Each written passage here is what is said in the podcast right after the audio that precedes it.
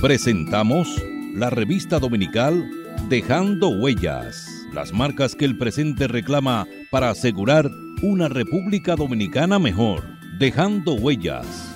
Dejando Huellas. Dejando Huellas. Una producción de Honorio Montás. Trillando el camino día a día en ruta segura hacia un futuro mejor. Dejando Huellas. Buenas tardes queridos oyentes de su programa Dejando Huellas. Hoy conversaremos con nuestro amigo Tácito Perdomo Robles, quien es delegado político del Partido Reformista Social Cristiano ante la Junta Central Electoral y además es regidor del Ayuntamiento de Santo Domingo Este. Buenas tardes, Tácito. Buenas tardes, Honorio. Qué placer tenerte aquí a tu lado o yo estar a tu lado. Claro, ¿no? Eh, eh, lo, los años que han pasado, que, eh, que no son pocos. Que no son pocos, y lógicamente hemos tenido muchas, hemos hecho muchas bellaquerías juntas. Tú tienes muchas ganas, yo no, yo no tengo ganas. No, a ti no, porque se te cayó todo el, pelo, ya. Pero nada, estamos viviendo y coleando, que eso es lo más importante. A pesar de toda la, la pesadumbre y de todas estas, estas situaciones de de pesadumbre que uno eh, piensa que vienen, ¿no? Pero yo creo que eh, nuestro país siempre tiene la capacidad de sobreponerse, porque hemos pasado muchas. Eso ha demostrado. Sí, y yo creo que eh, los, gobiernos cambian. Y así Desde las votaciones de Osorio hasta ahora. Y como cambian los gobiernos, así cambian las situaciones, ¿no? Claro. Eso es lo importante de este sistema democrático que estamos viviendo. Claro. Pero mira, eh, hay una situación que es una de las situaciones más... más eh, en, principio, me gustaría que diera, nos diera una idea de cuál es la, situación de tu partido, del Partido eh, Reformista Social Cristiano, a partir del momento en que el ingeniero Federico Antún Valle asumió la presidencia de, dicho partido y además de haber anunciado que va a caminar por sus propios eh, por sus propios pies en la, para las próximas elecciones del 2016. Una de las cosas más loables del ingeniero Quique es que, y a mí me consta, antes de ser elegido presidente del partido, había decidido. No es la primera vez que preside. No es segunda vez. Había decidido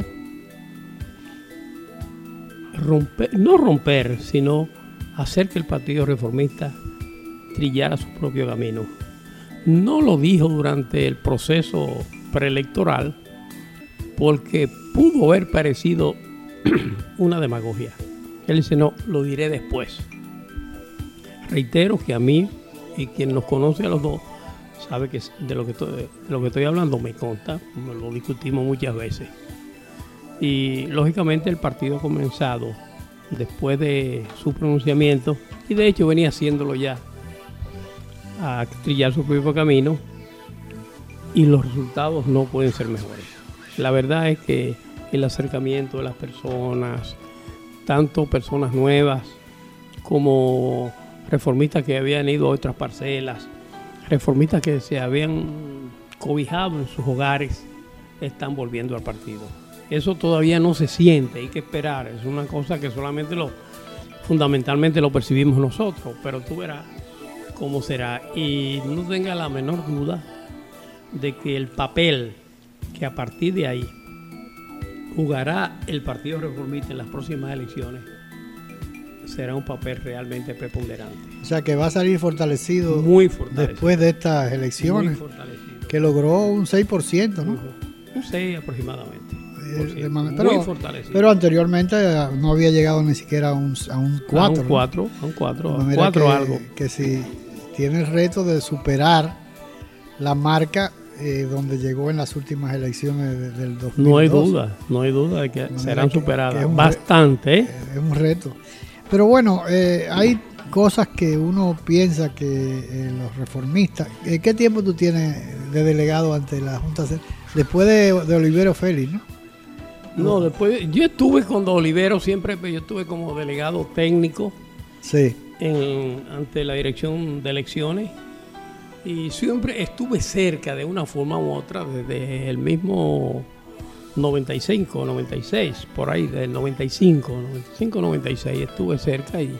O sea, que, yo con tenía, el, que con el presidente Balaguer tú, estuviste claro, estuve en la Junta también. Estuve en la junta, no como delegado, pero estuve como, no como delegado político, pero sí como delegado técnico estuve. Y mi experiencia con él no soy, no es a mí que me corresponde por razones obvias decirlo, pero eh, es gratificante mi experiencia con relación al tema electoral. Claro. Realmente. Es una, me dejó experiencia libre y me dijo, usted, joven perdón, usted es un hombre talentoso, sabe lo que hay que hacer, haga lo que te entienda. Y siempre fue así. Con, el, presidente Balaguer. Con el presidente Balaguer. Esa experiencia se ha... Y él tenía contacto. Digo, yo trabajé una época en, bueno, en, la, en Radio Televisión Dominicana, en, los años 68, 69, 70. Y me tenía que desempeñar eh, cubriendo las actividades del presidente de la República, en esa época el presidente Balaguer, y desde luego tenía la oportunidad, de una forma u otra, de estar cerca en los viajes al interior, en las inauguraciones de los fines de semana, y después entrar a su despacho. A veces teníamos que estar hasta la una de la mañana, porque él tenía un horario sumamente fuera de lo normal. Él llegaba a las 11 de la mañana a Palacio, se retiraba a las 3 o a las 4 de la tarde y volvía a las 7 de la noche hasta que él considerara que era suficiente, ¿no? Y eso fue una rutina permanente, pero después de eso, yo trabajaba en Radio Televisión Dominicana, bueno, después de la acusación del golpe de Elías Wessing y, Chinino y, el grupo que había, él eh, denunció como que estaban eh, conspirando y lo acusó de, de eh, eh, eh, conspirador impenitente. Total que después lo nombró secretario de las Fuerzas Armadas, ¿no? Porque Balaguer tenía todas esas, esas Pero de una forma u otra, uno ahora, tácito, para aprovechar que tú tuviste la oportunidad de, ser delegado técnico en, el gobierno, en, en el ejercicio del poder del presidente Balaguer yo tengo una, una cuña, un spot, que dos tengo. Uno que habla de los movimientos nacionalistas y otro que habla de las, la forma de conducirse, una forma, una crítica muy, muy certera a los congresistas, porque habla, habla de que eh, aprobaron un contrato de, de seguro tú lo habrás oído en, el espacio Dejando Huella. Sí, lo escuché. aprobaron un contrato, eh, una ley, un proyecto de ley eh, que hablaba eh, incluso que en el caso de fusión del Estado Dominicano, y estamos hablando de 1995. Como una perspectiva. Sí, no, de manera que él tenía una visión muy clara. Ya habíamos pasado la época de la, de la supuesta eh, de la supuesta, no, de, la, de, las presiones que ejerció el gobierno norteamericano y el gobierno y el, la Organización de las Naciones Unidas después del bloqueo para que crearan, que crearan una zona de, refugiados a lo cual él se negó rotundamente y radicalmente. Todavía la ONU le debe al Estado Dominicano una cantidad de doscientos y pico de millones, algo así, que lo vale. Que nunca, nunca lo necesitamos. Nunca, que, nunca lo ha redimido, nunca ha, honrado ese compromiso, porque fue en el gobierno de Balaguer. Desde luego estamos hablando de que hace más de, de 15 años. Pero 200 millones de dólares esa época, lo que cuestan hoy, lo que, el valor de, otro. Pero bueno, el caso es que el presidente Balaguer tuvo la entereza y la visión, la visión de futuro de poner las cosas en su sitio con los organismos internacionales. Y acuérdate un, un discurso que él pronunció, creo que fue en el 96, en mayo del 96, antes de entregar el poder, que lo iba a entregar en agosto, precisamente al presidente Leonel Fernández, que él se pronunció y dijo que había una conspiración internacional entre Estados Unidos a la cabeza, Canadá, Francia y eh, no, no recuerdo cuál era, había otro país más que él, mencionó que estaban eh, tratando de eh, unificar, de, fusionar la isla, las dos naciones, que difícilmente se pueda, pueda ocurrir esa situación, ¿no? ¿Por qué? Porque son culturas diferentes, son idiosincrasias Después de que yo leí que tú me enviaste lo de María Le Pen, de quien no quiero saber, sí. oye, pero se me pusieron los pelos de punta, ¿eh? Bueno, y eso, y eso es una, una, candidata a la presidencia de Francia. De Francia, que es una ultraderechista, ¿no? Sí, totalmente. Y se ha pronunciado de manera clara de cuáles son las pretensiones de los haitianos. Pero, bueno, lo importante de esto, escúchame porque el entrevistado eres tú. Eh, ¿Qué tú crees de toda esta situación que ha, que ha venido después de la, de la sentencia 168-13 eh, del Tribunal Constitucional de la República Dominicana? Hay varias aristas, Honorio. Hay un tema interesante que hay, para mí, tengo que aceptarlo con honestidad. Yo pude haber y tengo muchas diferencias con acciones de los gobiernos del doctor Balaguer, aunque soy hoy su delegado en el partido de, en la Junta Central Electoral. A nadie se le puede olvidar que el primer cerco eh, a mí no se, duró no mucho tiempo, estoy marcado. Eh, eh, en la Universidad Autónoma de Santo Domingo fue tratando de localizar a Tácito este Perdomo que era un técnico azucarero. ¿Cuál era la, posición tuya eh, eh, profesional, aparte de la, de la militancia política? Yo había, trabajado mucho en el área azucarera. Yo soy de los ingenios, yo vengo del Batey. Del Batey Yo conozco el tema de que me vas a hablar. Tú vienes de... Yo nací en Montecoca. Ah, tú naciste en Montecoca. Tú sabes que en yo... Ingenio Las Pajas nací yo. Tuve, yo estuve en Montecoca. Pero bien. Y en Batey Verde estuve yo también. Eso es Samaná, eso es, eh, perdón. San Pedro, por ejemplo. San Pedro de Macorís. San Pedro y Atomayor. Pero el asunto es que no hay la menor duda que las posiciones del doctor Balaguer referente a dos cosas fundamentales, al medio ambiente, por una parte, pero no lo que estamos tocando hoy. Y a importante porque y a la soberanía precisamente ahora estamos sufriendo lo que es el, el y a la soberanía nacional eso no tiene para mí ninguna, ninguna duda. Eh, creo que las posiciones del doctor Balaguer referente a la soberanía nacional son justas, valientes, decididas y dignas de ser imitadas.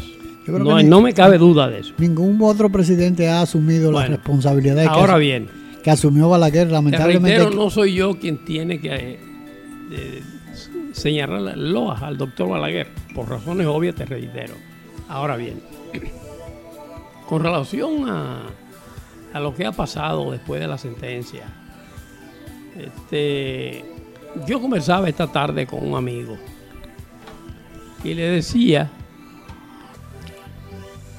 hay un problema en el medio, un problema humano,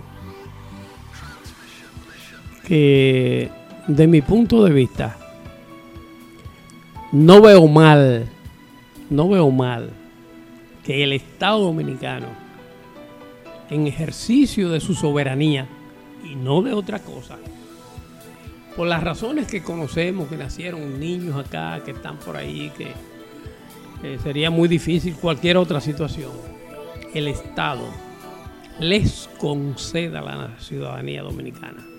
El Estado. El Estado es un ejercicio soberano no porque lo diga la ONU, no porque lo diga un carajo de una isla de por ahí, ni porque lo diga Francia, Estados Unidos, sino el Estado Dominicano. Eh, el amigo, en principio, pero después dice, bueno, eso es razonable, porque esos niños no son culpables, ni esos, ni esas personas son culpables. Ahora bien, entonces sí me trajo esa persona a mí la duda. Dice, el problema es de lo que quiera colarse detrás de eso. ¿Qué, se puede colar? ¿Qué pueden pretender a partir de ahí, a partir del Estado Dominicano, en ejercicio de su soberanía, hacer, asumir una actitud absolutamente humana? Que quieran colarle otras cosas. Ese es realmente un problema hay que serio. Hay que recordar a, Marine Le Pen siempre. Claro. Hay que tenerlo en, presente. Hay que A mí me resulta, yo hace unos años que di una charla en Moca, que voy a buscarla, está por ahí, donde se me ocurrió en ese momento sintetizar el problema de esta manera con Haití. La clase alta de Haití, la clase dominante, de intelectuales, ricos y no importa qué, tienen con nosotros su actitud con ese pueblo que es que el pobre no tiene la culpa. Tres elementos que te diré pero, pero, perdón, de aquí un momento. después de esta pausa me gustaría para que puedas desarrollar estos tres, esos tres eh, puntos que tú has eh, eh, enumerado anteriormente en la conversación que teníamos hace un momento eh, porque para que lo puedas desarrollar a plenitud. Vamos a, una, pausa y regresamos con eh, Tácito Perdomo Robles y Dejando Huellas. Dejando Huellas, trillando el camino día a día en ruta segura hacia un futuro mejor. Dejando Huellas. Trabajemos por y para la patria, que es trabajar para nuestros hijos y para nosotros mismos. Juan Pablo Duarte.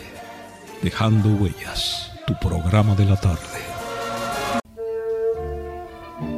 Juan Pablo Duarte, iniciador y principal propulsor del proyecto independentista nacional, que en 1844 culminó con la proclamación de la República Dominicana.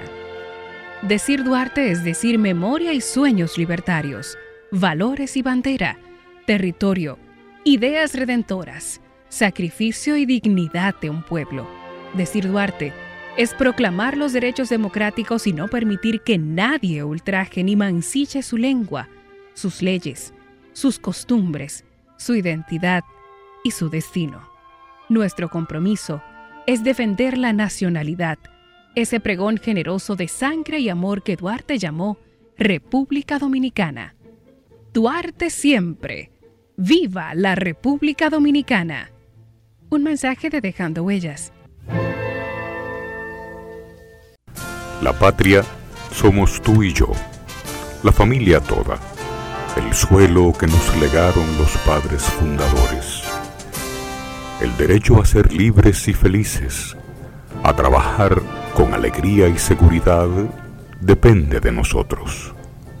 Renovemos los principios que ayer inspiraron a los buenos dominicanos, inmortalizados en los símbolos que nos identifican como pueblo. Defendamos palmo a palmo nuestra patria, que es como defendernos a nosotros mismos en las presentes y futuras generaciones. Enarbolemos pues nuestra bandera, blasón eterno, de los sagrados valores de la dominicanidad.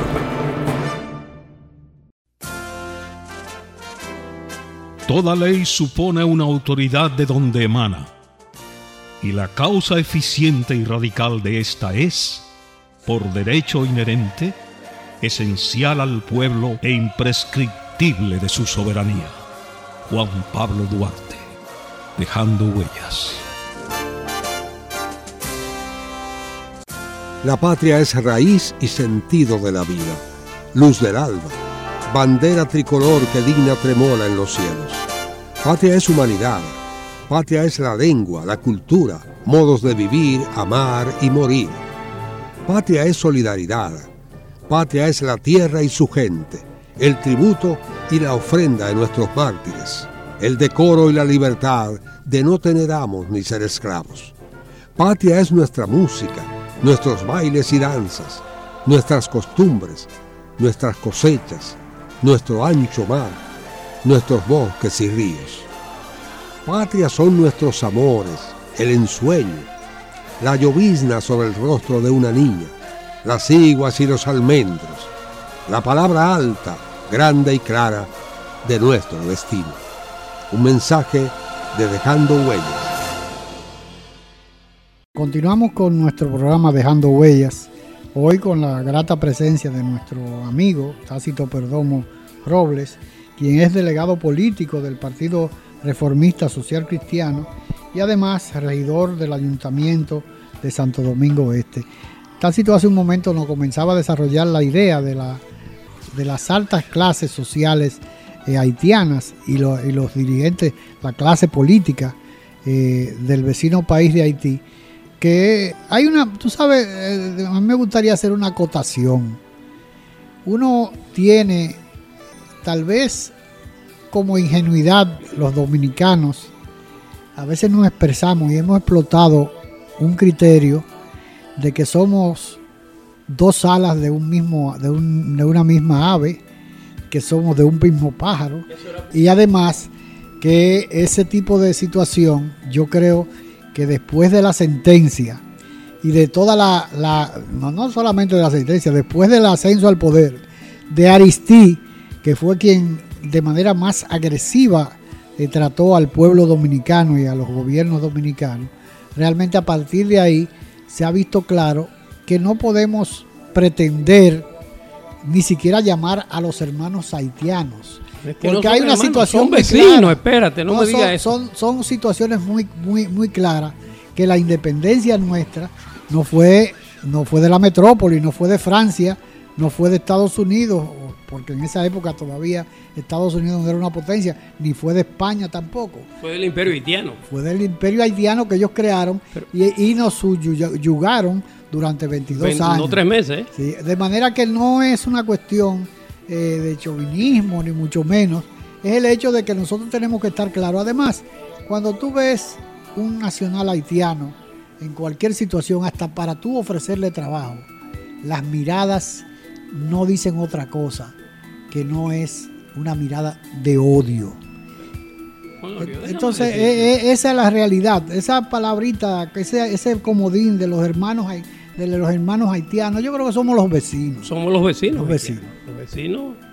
Nosotros Entonces tú decías que la clase política, la clase política, la, oligarquía, la clase dirigente en Haití tiene tres planes muy claros, muy muy bien, muy pensados, no bien pensados, sino pensados por ellos, con relación a nosotros.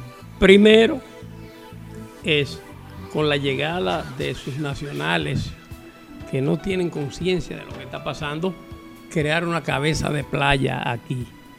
Pero eso no es de ahora, eso es de siempre. Eso lo retomaremos ahorita. No, no de siempre. No, te voy a decir.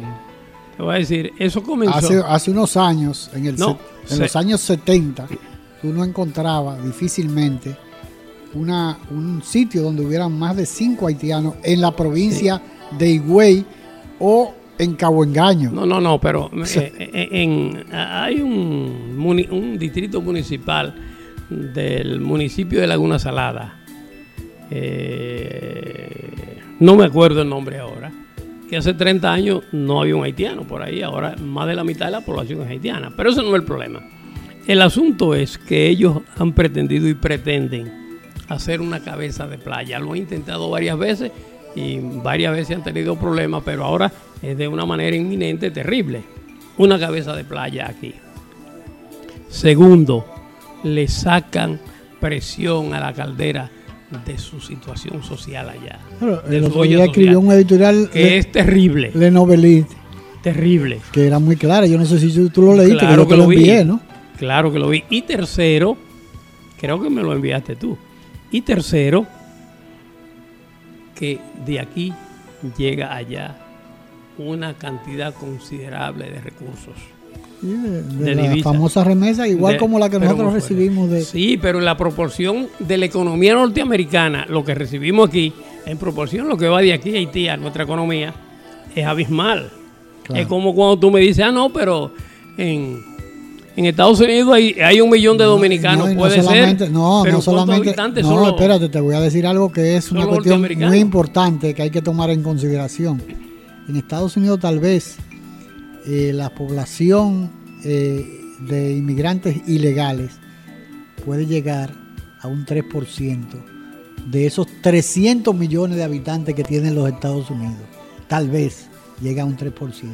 Sin embargo, proporcionalmente lo que nosotros tenemos es alrededor de un 17% de inmigrantes ilegales haitianos principalmente. Allá como el uno y tanto por ciento. Bueno. Y aquí es un 10 por ciento.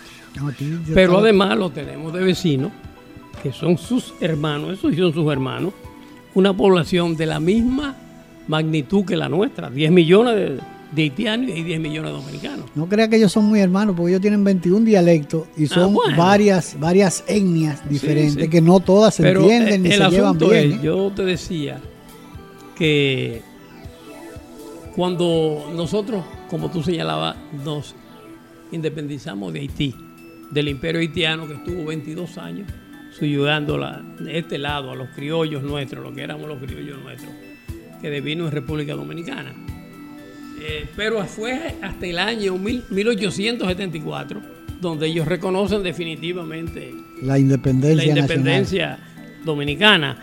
Pero lo que yo no entiendo o sea que pasaron casi 30 años después para que ellos reconocieran la independencia que había sido, perdón, que había sido frustrada la, llamada eh, independencia efímera de Núñez de Cáceres, que sucedió, se convirtió en efímera porque Bolívar se negó, ese, ese héroe de, de la independencia sudamericana, ¿no? Sin duda lo Sudamericana. A nosotros nos, nos dio la espalda por los compromisos que tenían con los vecinos haitianos, ¿no?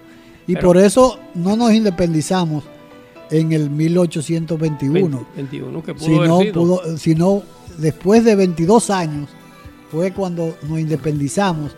Y a los 30 y pico de años fue cuando los vecinos haitianos reconocieron. Pero hubo 12 años de guerra. Claro que sí. Del 44 al 56. Porque nos han invadido 22 veces, no fue una sola vez. Bueno, entonces mira qué pasa.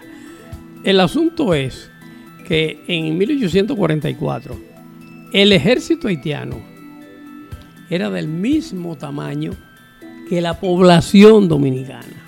Todo incluyendo ancianos, eh, de niños, adolescentes, todo lo que tú quieras en el 74 ellos reconocen que no había otra forma que nuestra independencia de ellos, porque fue de ellos. Pero eran 13.000 habitantes lo que tenían. En pero, pero mira lo que pasa. 20 años después, y seguro 20 años después, no sé antes. Fue en el 1801. Pero, pero en el 94 ya andaban ellos aquí buscando trabajo y buscando cosas, buscando asentarse de este lado. No entiendo ni nadie me va a hacer entender cómo un imperio como era el imperio haitiano, ¿dónde está? ¿Cuáles fueron las razones? Pero acuérdate que, ellos, mismos estaban divididos, había un imperio en el norte y un imperio pero en el no, porque nos quieren echar culpa a nosotros y ahí yo quiero llegarte. Que un imperio se fue abajo y nosotros que éramos cuatro gatos pudimos con todos los problemas del mundo avanzar relativamente con relación a ellos, al punto que yo he encontrado haitiano aquí. Este hijo, este hermano del, del sacerdote que le pegaron la cosa en el cuello, que se la pegó a Haití. Sí, el, bueno, el hermano, amigo mío. El collar, el collar. Sí, es el eh, collar. Ardiente, que se llama eso, que es una goma alrededor del tiene cuello. un nombre que no es ardiente, sino feo. No me acuerdo. Ese muchacho trajo un haitiano un día aquí. Un muchacho más o menos estudiado en Haití y lo llevaron a una imprenta que yo tenía en la feria. Y dieron unas cuantas vueltas. Y él aceptó. Y es así. Que la diferencia entre Haití y la República Dominicana es mayor que la diferencia que tenemos nosotros en Estados Unidos. No sé si me explico. Sí. Eh, dicen, ¿qué es esto? Él no entendía cuando vio esto. Y eso lo hicimos nosotros en 40, 50, 100 años lo, hizo, lo hicimos los dominicanos. Cuando hablamos de diferencia, para que los oyentes tengan una idea, tú te estás refiriendo a la diferencia en cuanto desarrollo. al desarrollo económico, en cuanto a la modernidad, en cuanto a la organización del Estado dominicano, en cuanto a la... Bueno, eh, el hecho es que tú, por ejemplo, ¿cómo tú identificas eh, tres haitianos en una calle? Porque andan en el medio de la calle. ¿Por qué? Porque allá no existen calles ni avenidas. Bueno, pero entonces el asunto, te digo, es es, una, es algo que merecen muchas gentes, comenzando con ellos mismos, debieran explicar qué les pasó. ¿Qué les pasó? Hay un, dos datos importantes. La Francia de la libertad de la igualdad y la libertad. Le estuvo cobrando peaje a ellos hasta 1946. Y dije en un sitio por ahí, lo reitero y nada tengo que ver con Hitler, que eso se paró por la Segunda Guerra Mundial. Si no le estuvieran cobrando todavía a Haití, que debieran devolverle ese dinero. Francia, con tus sus intereses, de devolverse. Lo que dijo Evo Morales en un sitio por ahí, no sé dónde, es una gran verdad y lo quiero decir en favor de Haití. Pero además, ¿qué hicieron Estados Unidos del 15 al 35 los otros días? 20 años en Haití. ¿Qué hicieron? Que ocuparon Haití y después se metieron aquí, ¿no? Sí, pero ¿qué hicieron? ¿Qué hicieron en Haití? ¿Cómo es posible que Haití esté en las condiciones de hoy? ¿Y somos nosotros los culpables de esto? De ninguna manera nosotros sí somos responsables de lo poco que hemos alcanzado, a pesar de, todos de todas las cosas y los atropellos y todas las cosas que han habido, a pesar de la era de Trujillo, por decirte, a pesar de las intervenciones. demasiado así porque muchas de las cosas que, podemos exhibir ahora de la urbanización del país, de la, de la capital por lo menos, se inició por ahí. No, no, no, no, a mí no me cabe duda, pero quiero decirte que tú puedes criticar lo que tú quieras que, ha habido acá. Lo que tú quieras. Pero la verdad es que con relación a ellos, que era un imperio, y nosotros éramos cuatro gatos en un patio, lo que hemos logrado, y ellos no.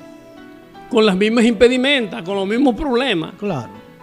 Con la misma situación en el misma área. Con los mismos problemas climatológicos. Son una isla, una islita, todo, una cosita pequeñita y nosotros hemos logrado una serie de cosas y ellos se quedaron detrás.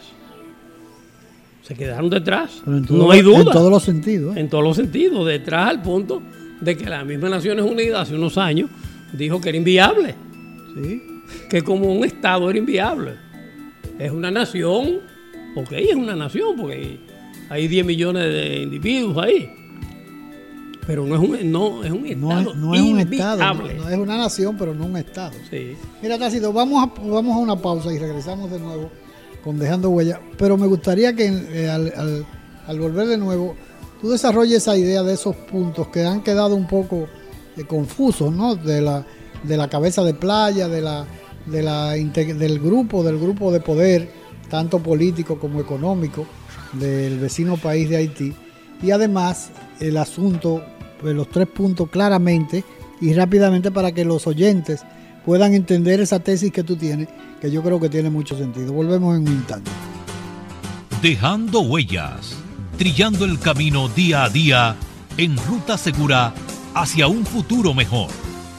Dejando huella. El 12 de junio vamos a dar un paso más hacia una República Dominicana más segura y esta vez el protagonista será tu teléfono. A partir de ese día, nadie podrá tener línea de teléfono, celular o residencial si no registra sus datos. Así evitaremos que alguien pueda usar tu celular si te lo roban. O que se puedan cometer delitos como la suplantación y ocultación de identidad a través de teléfonos no identificados. Además, tener tu teléfono identificado te ayudará si tienes que llamar al 911, pues podrán localizar tu llamada y acudir más rápido en caso de emergencia. Recuerda, a partir del 12 de junio, a las líneas de teléfono sin registrar se les suspenderá el servicio. Pero cumplir con la ley es muy sencillo. Solo hay que presentar una documentación válida, cédula o pasaporte en cualquier tienda de nuestro operador de telefonía y ellos se encargarán de todo rápidamente y sin costo alguno. Indotel, regulando, conectando, incluyendo. Con solemnidad y esplendor, celebra con orgullo dominicanista el año del bicentenario del natalicio de Juan Pablo Duarte, iniciador y principal propulsor del proyecto independentista nacional, que en 1844 culminó con la proclamación de la República Dominicana. Decir Duarte es decir memoria y sueños libertarios, valores y bandera, territorio, ideas redentoras, sacrificio y dignidad de un pueblo. Decir Duarte es proclamar los derechos democráticos y no permitir que nadie ultraje ni mancille su lengua, sus leyes, sus costumbres, su identidad y su destino. Nuestro compromiso es defender la nacionalidad ese pregón generoso de sangre y amor que Duarte llamó República Dominicana. prepárate a celebrar por todo lo alto el año del bicentenario del natalicio Juan Pablo Duarte. Duarte siempre. ¡Viva la República Dominicana! Un mensaje de Dejando Huellas, tu programa de la tarde. La patria es raíz y sentido de la vida, luz del alba, bandera tricolor que digna tremola en los cielos. Patria es humanidad, patria es la lengua, la cultura, modos de vivir, amar y morir. Patria es solidaridad, patria es la tierra y su gente, el tributo y la ofrenda de nuestros mártires, el decoro y la libertad de no tener amos ni ser esclavos. Patria es nuestra música, nuestros bailes y danzas, nuestras costumbres, nuestras cosechas, nuestro ancho mar, nuestros bosques y ríos. Patria son nuestros amores, el ensueño, la llovizna sobre el rostro de una niña, las iguas y los almendros, la palabra alta, grande y clara de nuestro destino. Un mensaje de Dejando Huellas. Juan Pablo Duarte, digno siempre de admiración y respeto, hablaba así.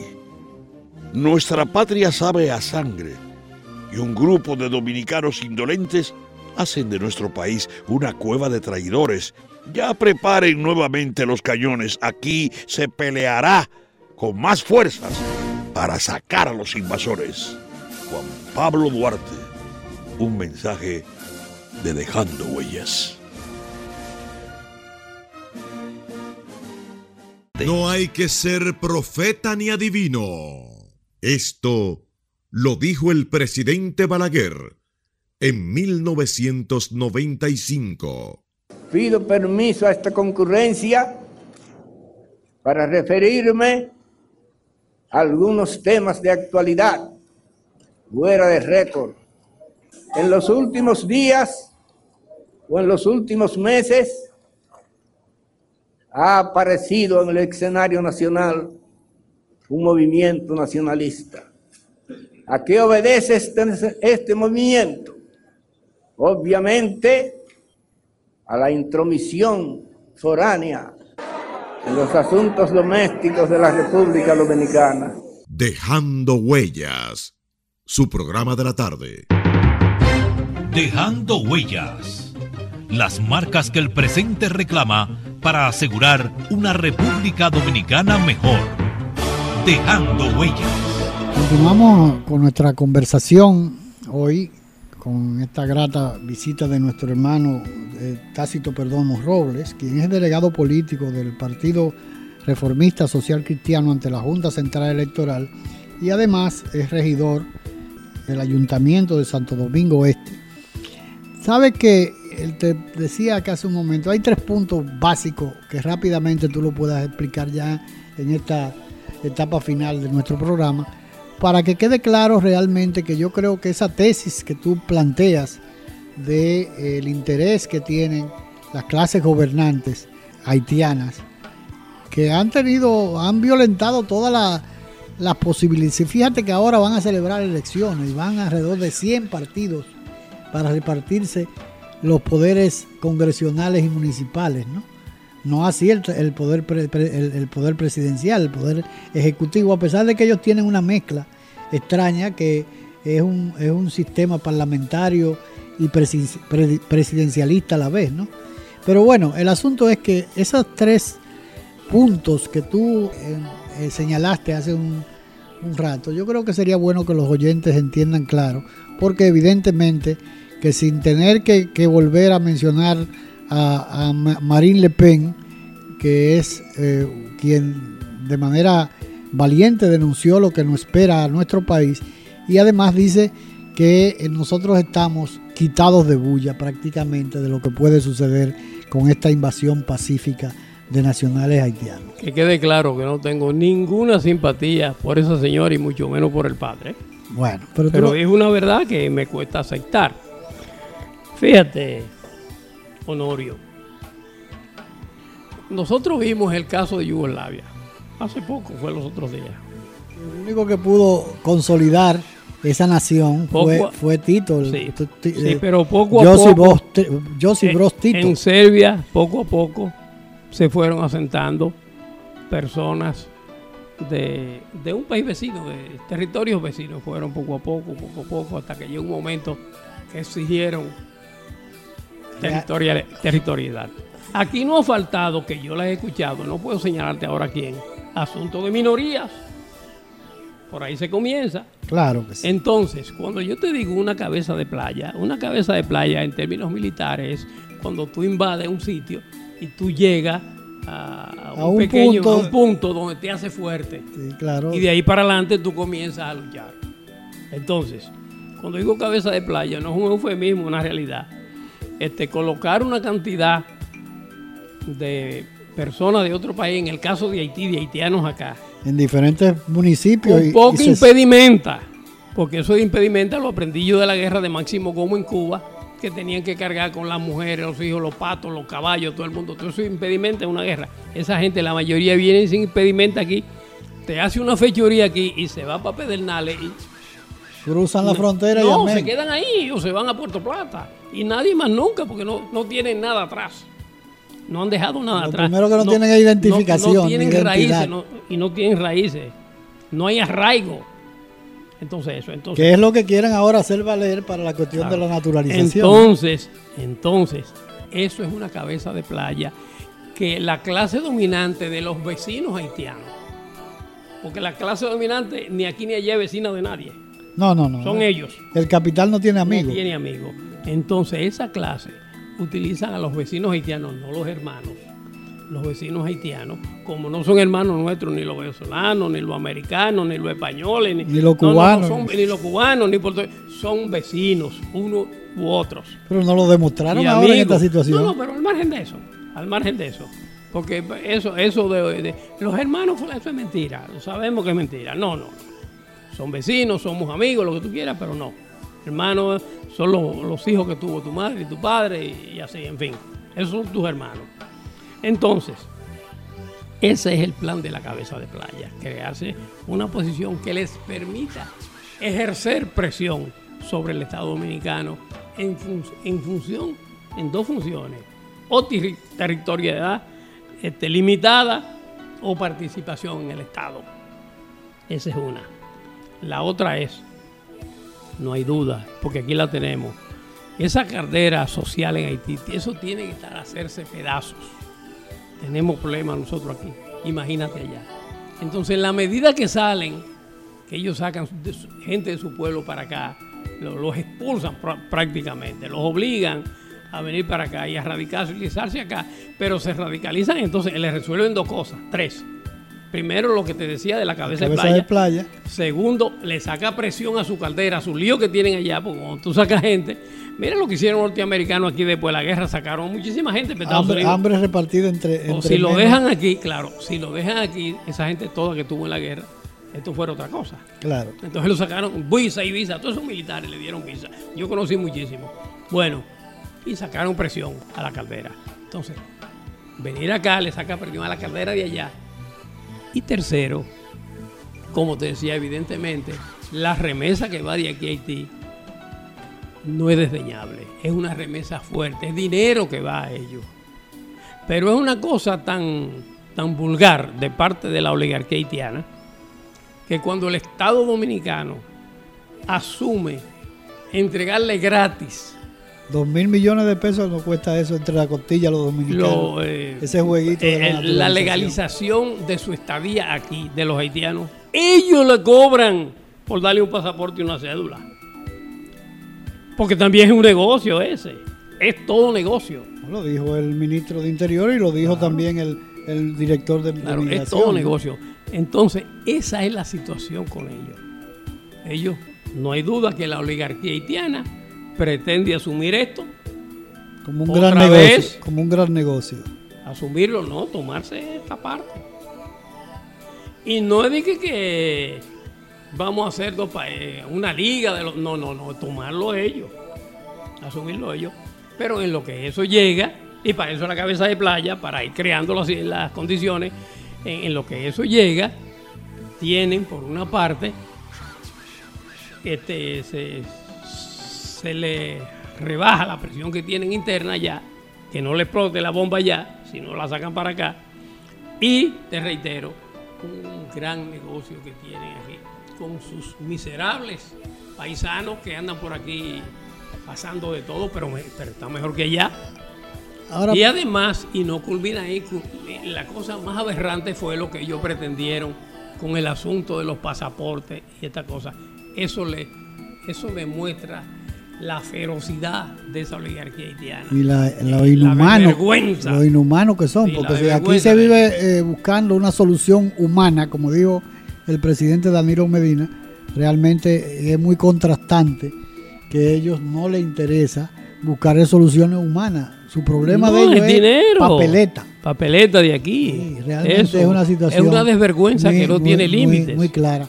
Ahora, Tácito, ¿qué solución tú le, le ves a esta situación de esta invasión pacífica, si se puede llamar así, eh, que se le está se, se pretende legalizar? No es solamente el hecho de que, de que porque aquí fíjate hay una cosa. Eh, eh, Tácito. Yo he dicho mucho que cuando tú vas, pretende irte a vivir a Estados Unidos, a Francia, a España, a, Grecia, tú tienes que llenar una serie de requisitos. Primero para conseguir un contrato, una visa de trabajo. Para tú conseguir una visa de trabajo en Estados Unidos tienes que mandar una FIDAVI. Una FIDAVI es un documento que dice que fulano de tal se hace eh, responsable de, garantiza los gastos que va que pueda asumir eh, esta persona que quiere trasladarse a Estados Unidos. Esa es la FIDAVI primero. Pero si queremos Haití igual, si queremos ir dominicanos Haití igual, tenemos el lío para ir a Haití. Ah, no, para ir a Haití, para conseguir la, residencia ya eso, eso es la del diablo. Ahora, eh, si tú vas a España, es, igual, es por igual.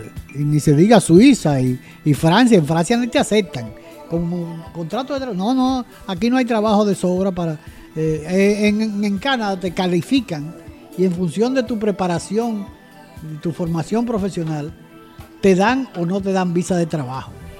Aquí no, aquí no se está, aquí no se está hablando, óyeme, Tacito, aquí no se está hablando de darle una residencia o una visa de trabajo a esas personas. Aquí eso se borró del mapa. Aquí se está hablando de que han volado toda ese, esa tramitación, porque anteriormente tú tenías una, visa de trabajo y a los cinco años tú solicitabas la naturalización. Y después de tú examinarte y demostrar un buen comportamiento, tú podías solicitar la nacionalidad dominicana. Ahora no. Ahora con un simple eh, eh, mecanismo que va a manejar Interior y Policía, se le da la nacionalidad se naturaliza a una cantidad de personas que a lo mejor lo que está vendiendo plátano en una carretilla y eh, eso lo que está haciendo es desplazar. Ojalá fuera vendiendo plátano. No, no, no, no. Vamos, pero, pero no, porque el, gran uno de los grandes problemas que tiene esa mano de obra haitiana es el desplazamiento de los obreros dominicanos, que no hay ninguna garantía para que nuestros obreros, nuestros trabajadores, nuestros profesionales tengan la garantía de que podrán trabajar en el momento en que lo decidan. Porque se ha, se ha llegado hasta el punto de crear una conciencia y una campaña de que los dominicanos son vagos, que los dominicanos no les gusta trabajar y que los haitianos vienen aquí a hacer de cualquier, de todo. No, claro, pero eso es una situación diferente. ¿Por qué? Porque ellos eh, tienen una conciencia clara de que no es solamente trabajar, desplazar la mano de obra dominicana, sino que es un poco más allá de lo que los dominicanos, la mayoría lo ven por pena, por humanidad, por, por solidaridad o como se le quiera llamar. Es que el asunto, perdóname, es que en el país de ellos es peor es muchísimo peor porque ni siquiera hay, algo, no hay nada. Entonces vienen aquí en cualquier situación. Es como cuando los dominicanos iban, no sé si siguen yendo, a, Puerto Rico a recoger café y a cortar caña, iban hasta los otros días. Como venían los puertorriqueños en el 36 aquí, venían, a, cortar caña. Claro, a fines y a principios del siglo, cuando comenzaron ingenios azucareros y venían de, de Cuba, de, Puerto Rico, de, de Cuba venían más nivel, ¿no? De, de, Tórtola, de todas esas islas. No, pero y, de Colombia. Yo, yo, yo soy del área azucarera y tengo Y hay muchísimas familias que son descendientes de, puertorriqueños. Por ejemplo, la, primera esposa mía, Miriam Ríos, eh, que fue Miriam Ríos Mejía, era hijo de un era hija de un Ríos que era hijo de puertorriqueños que fueron de los que vinieron aquí a trabajar en la industria azucarera. Mira el asunto es eh, parece contradictorio y no lo es que a su vez la oligarquía aquí se aprovecha de esa situación con salarios deprimidos con mano de obra abundante y perjudica a los trabajadores dominicanos, aunque perjudica al Estado en general, porque, imposibilita y además imposibilita el desarrollo de las fuerzas productivas nacionales. Lo imposibilita. E, es un, es, un ¿cómo le llamamos esto? Una, una una, una vorágine, ¿no? Sí, sí, eso es terrible. Pero lo peor de todo esto es que no pagan seguridad social, ¿no? No pagan impuestos. Lo único que pagan es el impuesto indirecto que es el ITEVI, porque compran. Compran. Pero, pero después no pagan impuestos sobre las Pero se benefician de, los pocos ¿eh? servicios de salud que tenemos. Ah, por poquito que sean, se benefician. ¿eh? Claro, no, pero esa es la tragedia que tenemos Y de la luz que hay en la calle. en los hospitales. Y del agua que llega por la tubería de todo eso. ¿Tú crees que no? Eso es costoso, es un costo para nosotros y se aprovechan de todo eso. Y te reitero, la culpa no está en ellos. Ellos son el instrumento. La culpa está en esa oligarquía haitiana que sí sabe qué está haciendo. Oye, a los políticos dominicanos también. ¿eh? Déjame decirte, déjame ir por parte. Y también a la oligarquía dominicana que sí sabe también lo que hace teniendo una mano de obra en esas condiciones y a quienes les apoyan y a quienes les sirven a intereses extranjeros que los hay en este país. que aquí no, no habemos ignorantes. Aquí en este fin de semana salió un artículo ahí en el periódico hoy de un tipo eh, hablando, mandando al carajo la llamada soberanía, diciendo que ¿qué, es eso de soberanía. No, pero yo le propongo, yo propongo otra cosa. Cuando surgió el, eh, este, el mercado este libre, en el 94, me tocó dar una, en la Cámara Británica del Comercio, me tocó hablar de eso en esa ocasión.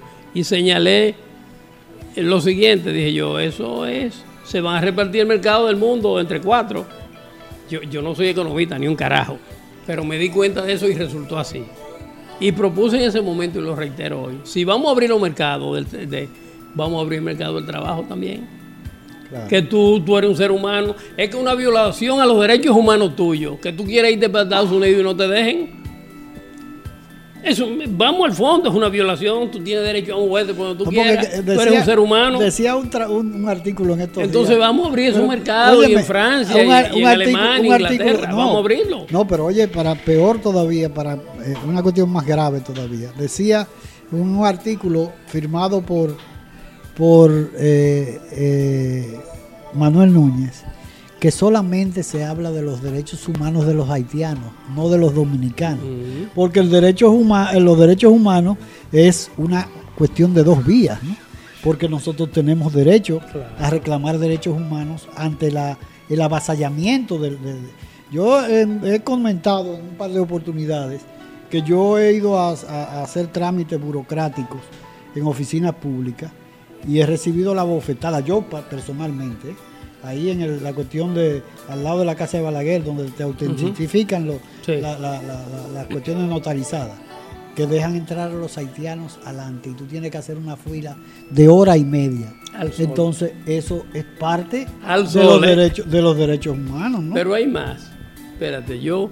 Eso es un privilegio. ¿eh? Estoy de acuerdo que a los haitianos les violan su derecho. Porque cuando no lo dejan entrar a Estados Unidos, que lo dejen entrar a Estados Unidos y a Francia y a Canadá. la, labor, que está haciendo la Armada Dominicana, evitar que los haitianos se vayan para, Puerto Rico. Si, fuera yo, si, yo, me saco el loto americano, le, busco 50 yates que se vayan.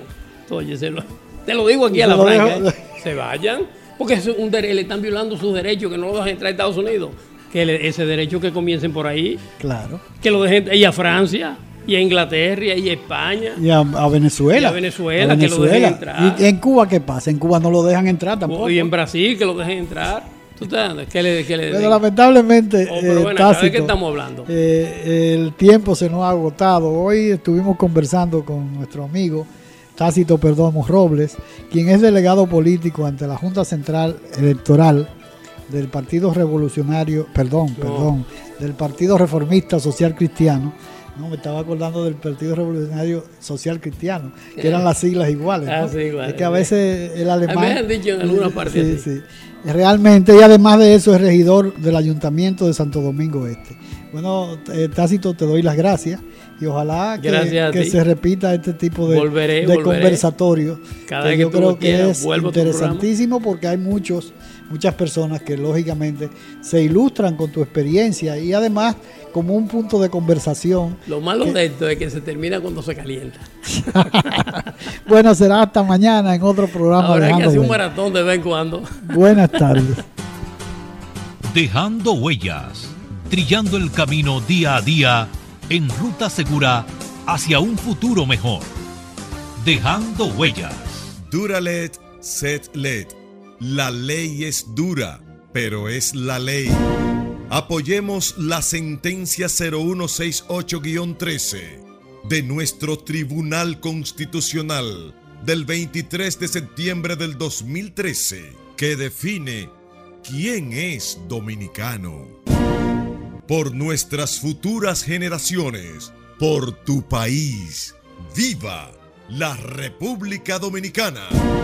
Un mensaje de Dejando Huellas. La próxima vez que quieras llenarte de orgullo, escucha esto.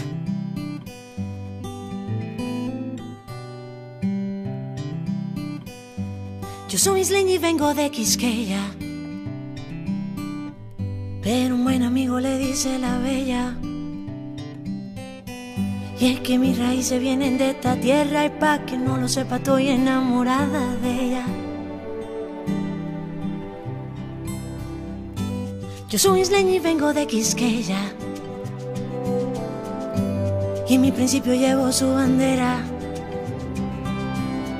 Y es que no hay cariño nada que se parezca y pa' que no lo sepa dónde vaya. Siempre seré de ella. Yo me siento orgulloso de ser dominicano. Yo lo digo con orgullo. Soy dominicano. Tenemos una magia especial que todo el mundo la siente. De gente única. Yo no cambio este país por nada. Para mí es un honor decir que soy de aquí. Yo no cambio mi merengue ni, mi alegría. Nadie se ríe más bonito que un dominicano. Una isla llena de sueños que hace que el que llegue se quiera quedar. Ten fe en tu país. Soy me encanta ser de aquí porque no hay un rincón más bonito que Quisqueya para vivir. Soy dominicana y eso me llena el alma y si un día no estoy aquí, voy a cantar pensando en ti.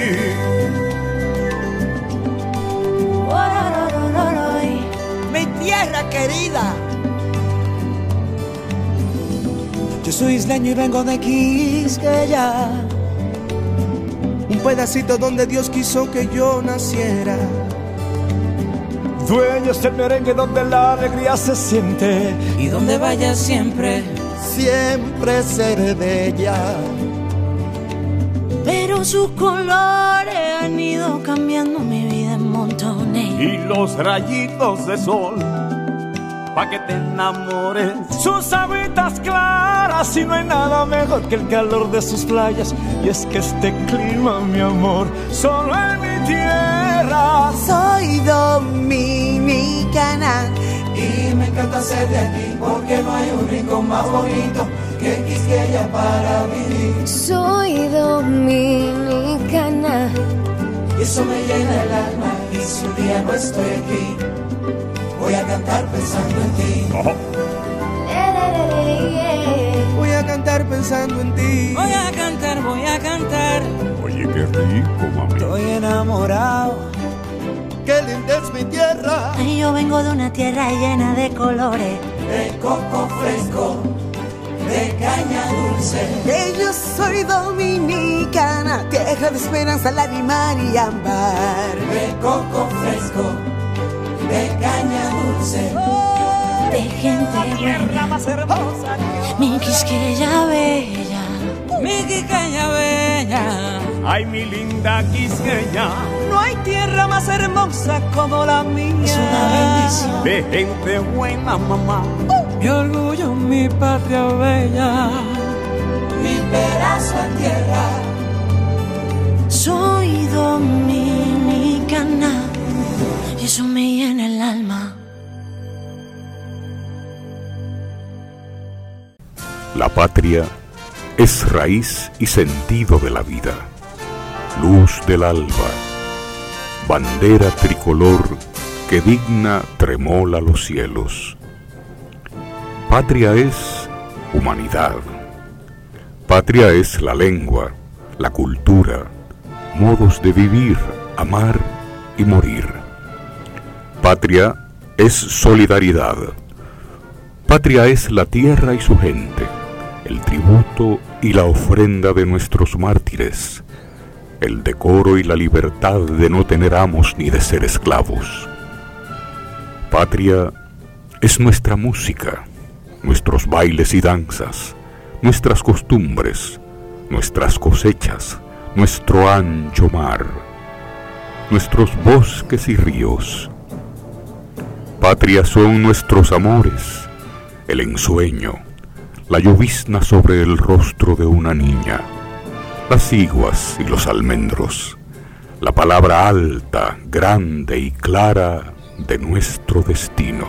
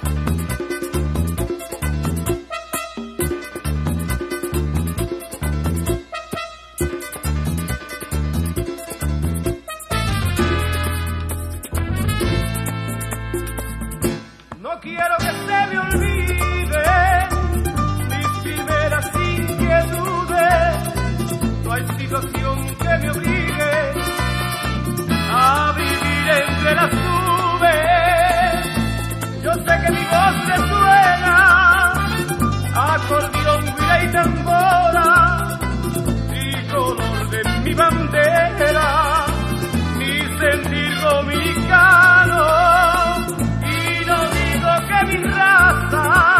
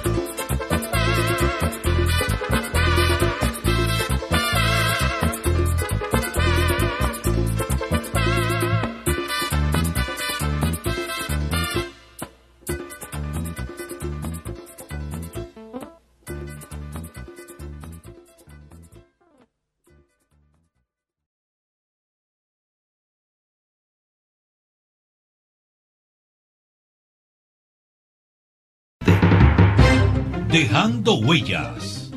Las marcas que el presente reclama para asegurar una República Dominicana mejor. Dejando huellas. Agradeciendo haber estado con nosotros, se despide de ustedes Dejando huellas esperando poder contar con su audiencia en un programa más de Dejando Huellas, bajo la dirección y producción de Honorio Montás.